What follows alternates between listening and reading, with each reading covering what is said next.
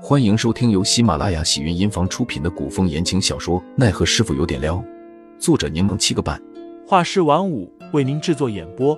一场古言爱情、官场恩怨的大戏即将上演，欢迎订阅收听。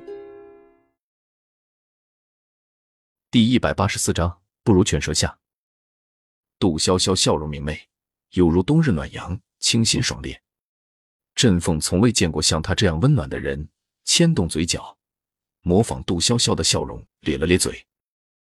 宴会上雅乐不断，一片和风笑语。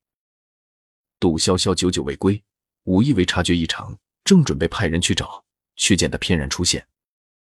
杜潇潇坐回桌案，抬手挡开两位上前侍奉的舞女，标准式的假笑说：“我也不喜欢，麻烦小姐姐先下去吧，谢谢。”身旁侍奉的两位舞女悻悻然退下，转而跑到在场的几位男子身边了。这下凌寒身边可又多了一位卫士的美女了。杜潇潇平息了下情绪，只想尽快结束宴会，尽快回家，然后他好专心的教训凌寒一顿。原本此地是武一为的地盘，已经让他身心不适，偏偏凌寒又在这个节骨眼，让自己不舒坦。杜潇潇已经探查到了武宅最为严密，也是最为松散的地方，便是怪人阵风所住之地。若想探查武宅，以后还有机会。不急在这一时半会儿。刚刚杜潇潇在气头上，此刻才注意到在场的另外两名女子的处境。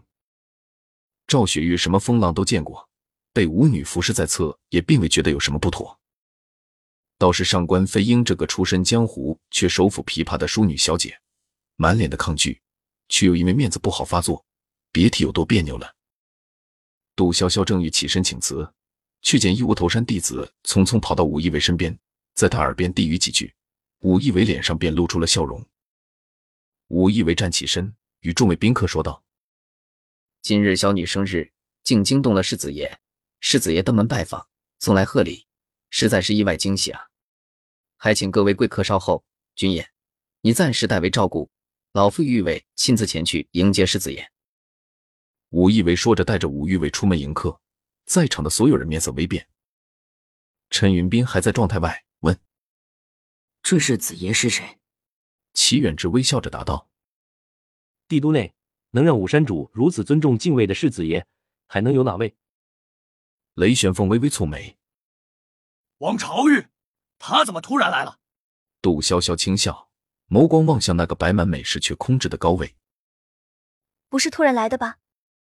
吴俊彦微微叹气，强装笑容道：“大家不要着急。”我看酒宴也吃的差不多了，一会儿无事，我便送大家回去。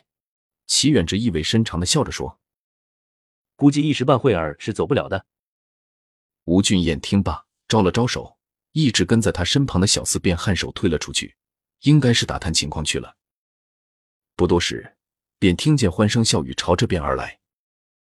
吴义伟引着汪朝宇前来，众人纷纷起身作揖行礼。汪朝宇坐在高位之上。满脸亲和的笑意，他环视众人，笑着抬手道：“大家不必客气，我一向随和，大家与刚刚一样，随意便好。”武义为说着，将众人一一介绍给汪朝玉。汪朝玉一副礼贤下士的谦卑模样，与众人打着招呼，可那双细长泛着贼光的眼睛，却关注着场上所有的女子。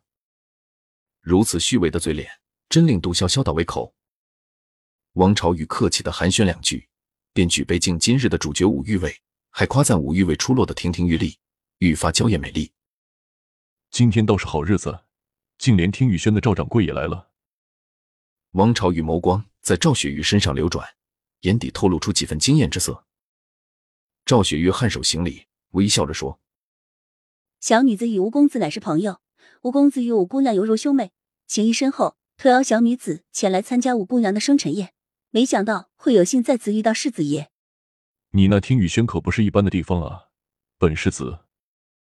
汪朝宇顿了顿，改了口道：“我想见你一面，都十分困难啊。”世子爷说笑了，小小的听雨轩不过就是个供人娱乐消遣之地，做做生意而已。赵雪玉不卑不亢，落落大方的说道：“世子爷身份尊贵，若有需要，再听雨轩召唤一声便是。”那便说好了。到时候赵掌柜可别找理由搪塞我，避而不见啊。汪朝宇半真半假的开了句玩笑，众人交换眼神，皆有退意。听众老爷们，本集已播讲完毕，欢迎订阅专辑，投喂月票支持我，我们下集再见。